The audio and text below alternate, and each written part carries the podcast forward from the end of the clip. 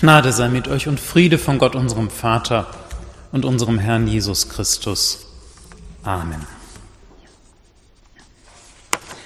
Liebe Gemeinde, in Theodor Fontanes Roman Der Stechlin gibt es eine Szene, in der Pastor Lorenzen sich mit seinem Vorgesetzten, dem Superintendenten Koseleger, unterhält. Der wieder ist nicht recht bei der Sache. Er fühlt sich in dem fiktiven märkischen Nest Quaden-Hennersdorf am Ende der Welt. Und vor allem fühlt er sich unterbewertet. Ich zitiere, was war für Koseleger diese traurige Gegenwart? Ihn beschäftigte nur die Zukunft. Und wenn er in die hineinsah, so sah er einen langen, langen Korridor mit Oberlicht und am Ausgang ein Klingelschild mit der Aufschrift Dr. Koseleger, Generalsuperintendent. So etwas von der Art, liebe Gemeinde, scheint mir in Jakobus und Johannes zu stecken. Etwas Unerwachsenes, Ungereiftes. Wie zwei kleine Kinder klingt das. Jesus, sag mal, können wir im Himmel am Tisch ganz oben sitzen? Falls der Träumer Koseleger noch einen Vater hat, müsste der ihm vielleicht einmal sagen, Junge, wenn du das wirklich willst, und nebenbei überleg mal, warum eigentlich du das willst, wenn dir das klar ist, dann setz dich fünf Jahre lang, fünf harte Jahre lang hin oder neben deinem Amt sieben und dann promovier. Und arbeite in Kommissionen mit, pfleg gute Kontakte zum Berliner Hof. Du kannst dir ja überlegen, ob du aalglatt werden willst und Katzbuckeln oder ob du für etwas stehen willst, für etwas einstehen und das durchkämpfen Beides geht. Und vielleicht zeigst du auch einfach, dass du für deine Quaden Hennersdorfer etwas Wichtiges möglich machst und bewährst dich einfach mal. Und zwar hier, wo du gerade bist, am Ende der Welt.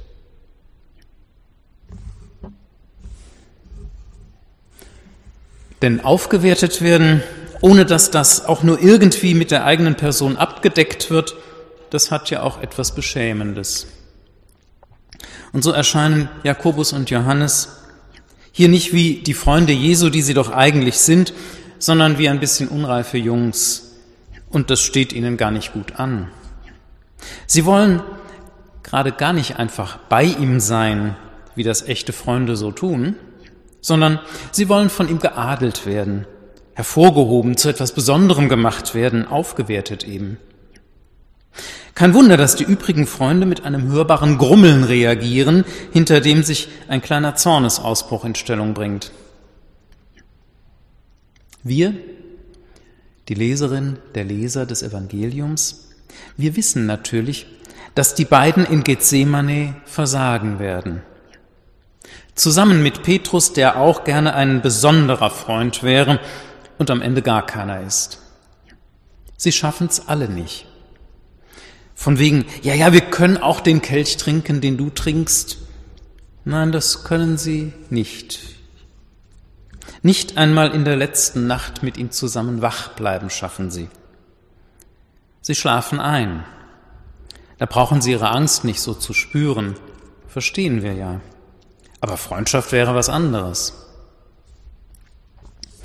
Nun wird man in der Tat nicht erwachsen, indem man sich großartig fühlt, Erwachsen wird man, indem man Herausforderungen, die das Leben so oder so unweigerlich stellt, annimmt und dann die eine oder andere Herausforderung wirklich besteht, so dass man stolz auf sich sein kann, und indem man ein paar andere Herausforderungen schlicht versemmelt, aber daraus dann lernt und, wenn auch unter Schmerzen, daran wächst. Das gehört eben dazu. Und Gethsemane war schließlich ein Ort, an dem Jakobus und Johannes gescheitert sind, aber möglicherweise auch einer, an dem sie gelernt haben und gewachsen sind. Der Tempelvorhof mit dem krähenden Hahn war ein Ort, an dem Petrus gescheitert ist, aber möglicherweise auch einer, an dem er gemerkt hat, was er da tut, so dass er daran gewachsen ist. Und so muss Jesus nun seine beiden Freunde wieder auf den Boden holen, denn die fangen an, so ein bisschen abzuheben. Erstens sagt er, steht mir gar nicht zu, im Himmel die Plätze zu verteilen. Na, ob das so stimmt? Lebt er nicht in ganz tiefer Einheit mit Gott, der die Liebe ist? Ist er nicht aus ganzem Herzen mit Gott verbunden?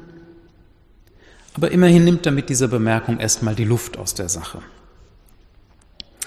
Um anschließend eine kleine Grundsatzrede zu halten darüber, wie es unter seinen Freundinnen und Freunden, nach Ostern wird man sagen unter Christinnen und Christen, eigentlich zugehen sollte. Die als Herrscher gelten, halten ihre Völker nieder und ihre Mächtigen tun ihnen Gewalt. Aber so soll es euch unter euch nicht sein, sondern wer groß sein will unter euch, der soll euer Diener sein. Darin liegt eine grundsätzliche Absage nun nicht an alle Herrschaftsformen, die sich von oben herab organisieren. Jesus ist nicht der Erfinder der Demokratie an dieser Stelle. Es ist eine Absage an Herrscher, die einfach nur herrschen wollen, statt an ihr Volk zu denken, an ihre Menschen, an ihre Mitarbeitenden, ihre Gemeindeglieder, an diejenigen, für die sie da sind. Es gibt eben welche, die als Herrscher gelten, und es gibt Herrscher. Gegen Könige zum Beispiel hätte Jesus nichts. Ein König, wie ihn die Psalmen besingen, der ist dazu da, dem Volk Segen zu bringen, indem er umsichtig für es sorgt. Natürlich kann er es nicht allen recht machen, jedenfalls nicht allen gleichzeitig. Und natürlich darf er auch Huldigungen entgegennehmen, die gelten aber nur dann ihm als Person, wenn ihm etwas Besonderes auch gelungen ist. Ansonsten gelten sie der Königsidee, dem Königtum als solchem, dem, was er verkörpert. Sie gelten im Grunde dem Segen, der von diesem König ausgeht und den Gott durch diesen König bewirkt.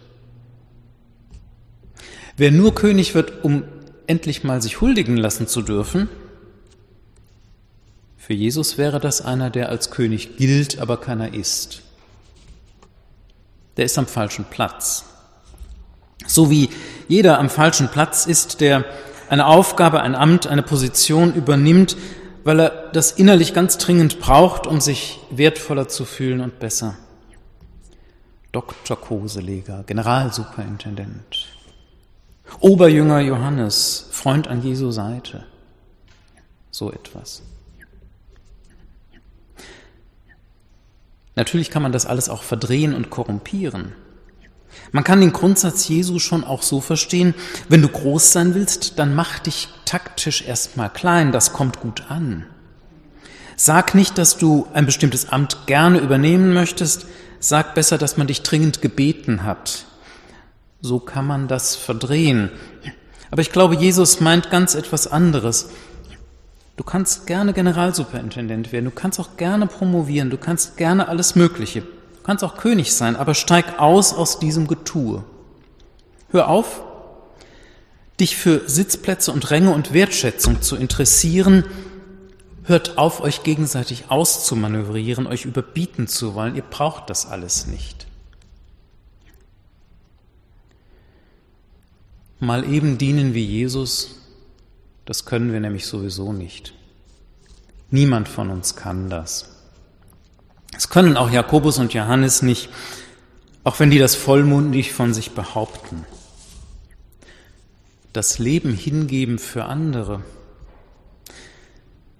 Nun, das können sie am Ende schon und das können wir alle schon, jedenfalls grundsätzlich. Es ist mit unsäglichem Leid verbunden, es zu tun. Leid für diejenigen, die sich aufopfern, und oft auch für jene, die dadurch gerettet werden. Und tragisch ist es, wenn in Kriegen Menschen scharenweise gezwungen sind, das zu tun, ihr Leben einzusetzen und hinzugeben für andere. Denn es gibt genug andere Katastrophen in der Welt, in denen Menschen schon große Opfer bringen, um andere zu retten, ihnen zu helfen und sie vor Schlimmerem zu bewahren. Es gibt genug Katastrophen auch so schon. Das Leben hingeben für andere, ja, würde Jesus sagen, grundsätzlich könnt ihr das schon, aber niemand von euch rettet damit die Welt. Und Jesus tut das, das ist der Unterschied. Niemand von uns geht auch ganz und gar in der Liebe auf, die Gott selbst ist, so wie Jesus das tut. In den ganz heilen, ganz wundervollen Augenblicken unseres Lebens, in den Momenten, in denen wir ganz Segen sind, da gehen wir nahezu auf in dieser Liebe. Wir wissen das, sie erfüllt uns dann. Und sie ist es auch, die uns hindurchträgt durch neblige Tage, durch Kummer und Traurigkeit, durch Schmerz und durch manche Besinnungslosigkeiten des Alltags. Sie bleibt in uns lebendig, diese Liebe, auch wenn unsere lieblosen, liebesdurstigen Schattenseiten sich in den Vordergrund drängen. Aber niemand von uns könnte sagen, diese Liebe, die Jesus lebt und die aus Gott selbst kommt, nur die bestimmt mich, die macht mich aus, Tag für Tag, Minute für Minute. Das dann doch nicht. Vielleicht sind also die Plätze rechts und links leer. Vielleicht gehört da gar niemand hin, direkt neben Jesus, auch Johannes nicht und nicht Jakobus, weil niemand die Größe hat, die es brauchte, nun gerade diese Plätze einzunehmen. Das könnte ja sein. Aber sind diese Plätze so wichtig? Wir leben doch gar nicht wirklich von diesem kindlichen Großartigsein, das den beiden Brüdern da vorschwebt und Herrn Koseleger. Und ein bisschen was davon steckt ja auch in uns allen. Wir leben doch bei Licht besehen nicht einmal von wirklich verdienter Anerkennung, so gut die auch tut. Wir leben nicht von dem, was wir geleistet haben und worauf wir stolz sind, so richtig das auch ist.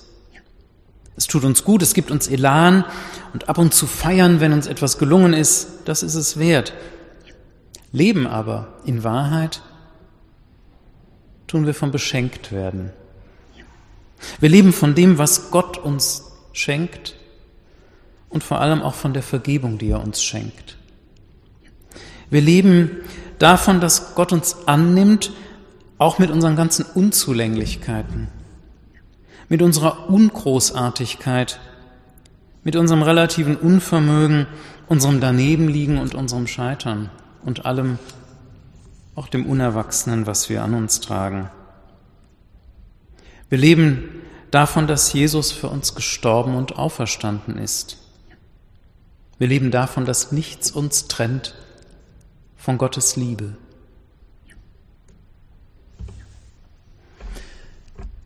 Als am Ende der alte Dubslav von Stechlin stirbt, hält nicht Koseleger die Grabrede, sondern Pastor Lorenzen. Er weiß über den Alten zu sagen, er war recht eigentlich das, was wir überhaupt einen Christen nennen sollten, denn er hatte die Liebe. Nichts Menschliches war ihm fremd, weil er sich selbst als Mensch empfand und sich eigener menschlicher Schwäche bewusst war. Er ist nun eingegangen in seines Vaters Wohnungen und wird da die Himmelsruhe haben, die der Segen aller Segen ist. Um Sitzplätze wird der Alte sich dort wohl keine Gedanken machen, hat er nie. Sie sind ihm nicht wichtig, waren sie ihm nie. Er lebte immer schon von etwas anderem. Und vielleicht können wir das ja auch, von etwas ganz anderem leben. Davon, dass Jesus für uns gestorben und auferstanden ist und dass nichts uns von Gottes Liebe trennt. Amen.